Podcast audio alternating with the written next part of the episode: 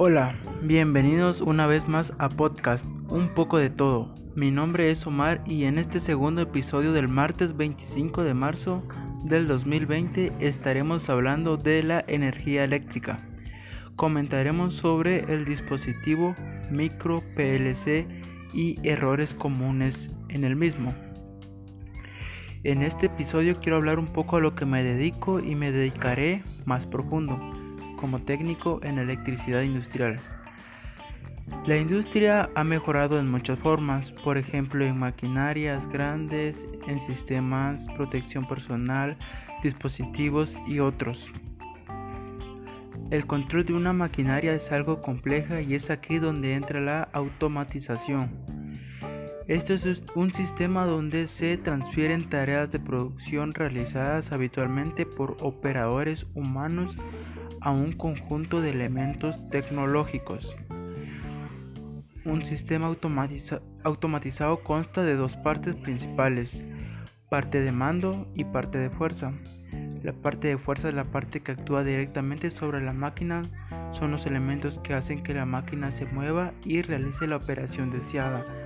Los elementos que forman la parte operativa son los accionadores de las máquinas como motores, cilindros, compresores, contactores, finales de carrera, etc.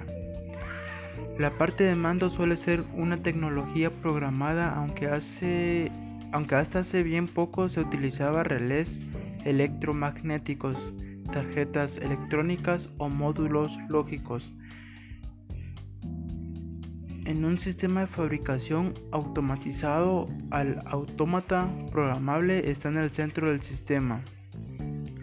Este debe ser capaz de comunicarse con todos los constituyentes del sistema automatizado. Uno de los dispositivos más comunes en la industria son los micro PLC, como ya lo venimos mencionando desde el principio.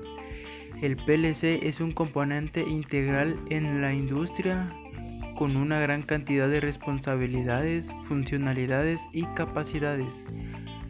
Al ejecutar muchas instrucciones tales como tiempo, conteo, almacenamiento de memoria, lógica de relé y cálculo aritmético.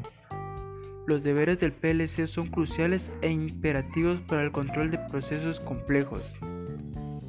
Debemos entender primeramente que aunque se puede automatizar cualquier proceso industrial con un PLC, no se debe de caer en la tentación de querer utilizarlo para solucionar todos los problemas que se nos puedan presentar, como por ejemplo si queremos controlar un proceso sencillo como lo es el llenado de un depósito de agua, el empleo de un PLC podría parecer algo excesivo dado los pocos recursos que se utilizarían además de representar un costo muy alto para una tarea muy sencilla. La utilización de un PLC debe ser justificada para efectos de optimizar sobre todo los recursos económicos que en nuestros días son muy importantes y escasos.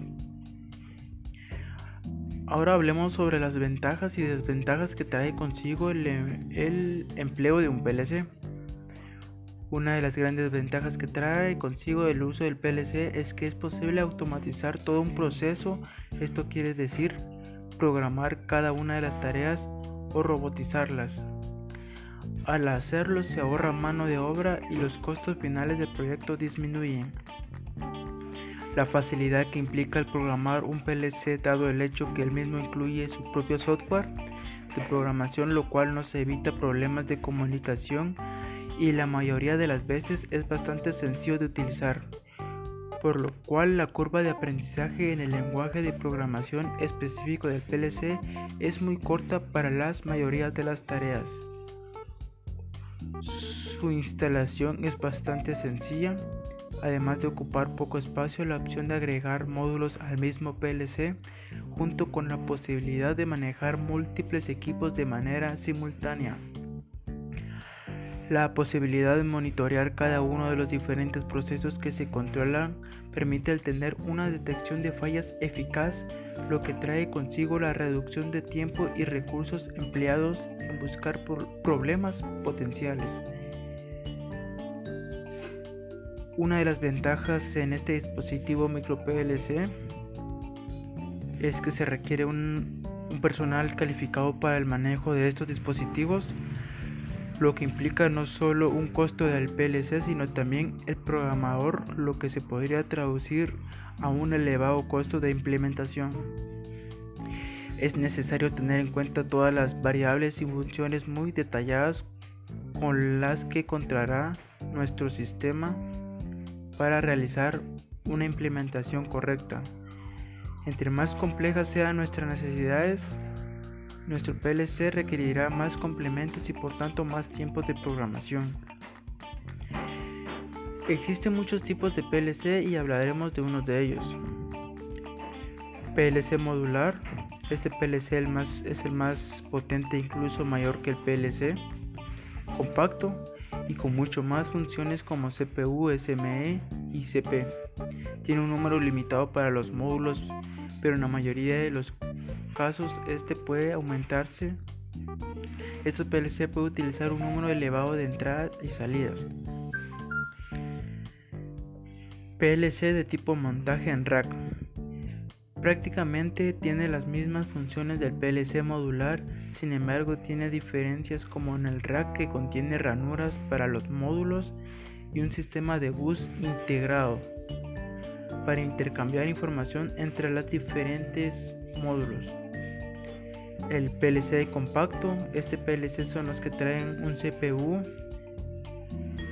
módulos de entrada y salida y básicamente son los que traen la mayor parte de sus partes ya incluidos en él y es, un poco más grande por sus partes ya integradas y tiene entradas para el contador de velocidad y una o dos analógicas.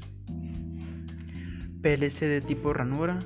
Se trata de una tarjeta que posee todas las funciones del CPU de cualquier PLC normal se sitúa en una ranura de la placa base que permite intercambiar la información entre, entre las aplicaciones HM del PLC existen y otras aplicaciones software. En este dispositivo existen fallas, a veces por sus malas utilizaciones, y conozcamos algunas de estas fallas. Fallas en los módulos de entrada y salida, dispositivo de CAM, Alrededor del 80% de las fallas en PLC son el resultado de problemas de dispositivos de campo, fallos del módulo de entrada y salida, problemas con la fuente de alimentación. Normalmente estos problemas se manifiestan como una detención repentina del proceso o una irregularidad en el rendimiento, porque el PLC está esperando una señal que le permita pasar a una secuencia particular de su programa. En esta situación nosotros como ingenieros o técnicos debemos determinar dónde se ha detenido la secuencia inspeccionando el programa en línea con el objetivo de retraer el, el problema hasta un módulo de entrada o salida. Fallas en la puesta a tierra. La conexión a tierra bien hecha es muy importante para proteger tanto el PLC como al personal de ingeniería o mantenimiento. Durante el mantenimiento o el diagnóstico nosotros debemos realizar una verificación visual del cableado a tierra para establecer si ha habido algún daño o si hay conexiones sueltas. Medidas contra el ruido. Si se sobrepasa la capacidad nominal podrá ocurrir una operación imprevista, aunque eso no implique necesariamente una falla pero es importante comprender que el ruido puede ser la causa de un funcionamiento inestable del sistema PLC. Entorno de instalación. Por lo general, el sistema PLC se instala en una caja de metal denominada panel de control que protege el PLC. Pueden haber fallas si la temperatura del ambiente es muy alta o existe mucha humedad y también si existen muchas vibraciones e impactos. Memoria dañada.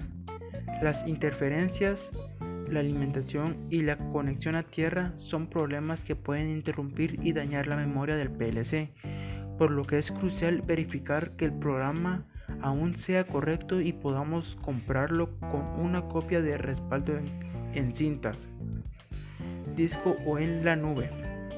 Muchas gracias.